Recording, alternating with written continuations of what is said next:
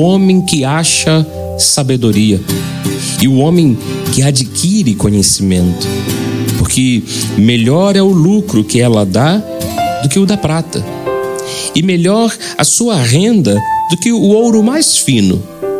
Mais preciosa é do que pérolas, e tudo o que podes desejar não é comparável a ela. O alongar-se da vida está na sua mão direita, na sua esquerda, riquezas e honra. Os seus caminhos são caminhos deliciosos e todas as suas veredas, paz.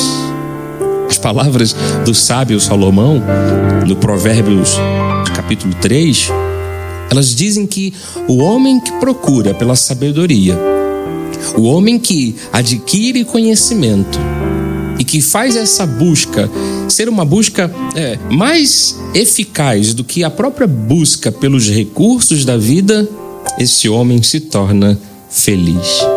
Quando Salomão diz que a sabedoria é mais preciosa do que pérolas, quando diz que tudo o que a nossa alma possa desejar, a sabedoria ainda é maior, diz que o alongar-se da vida está de posse da sabedoria, nós precisamos entender esse segredo da vida. Toda pessoa sábia, toda pessoa que age debaixo da inteligência, toda pessoa que espera para agir baseando as suas ações nos conselhos de Deus, na sabedoria bíblica, na inspiração que Deus oferece, essa pessoa ela tende a acertar na vida. Por isso que diz que os caminhos da sabedoria são caminhos deliciosos e todas as suas veredas, veredas de paz. Você tem esse desejo, amado ouvinte, de ter paz, de ter uma vida tranquila? Faça isso. Siga o caminho da sabedoria. Eu aproveito esse momento até mesmo para orar por você.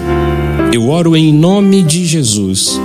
Eu peço a Deus que abra o teu coração, o teu entendimento e a tua mente, para que você viva a sabedoria que vem do alto, que vem de Deus, que é mais é, poderosa do que qualquer coisa deste mundo. Vale muito mais do que prata, ouro ou itens preciosos. Que Deus lhe conceda sabedoria, que você tome todas as atitudes da sua vida baseado nela e seja, como diz o texto bíblico, feliz. Em o nome de Jesus. Amém.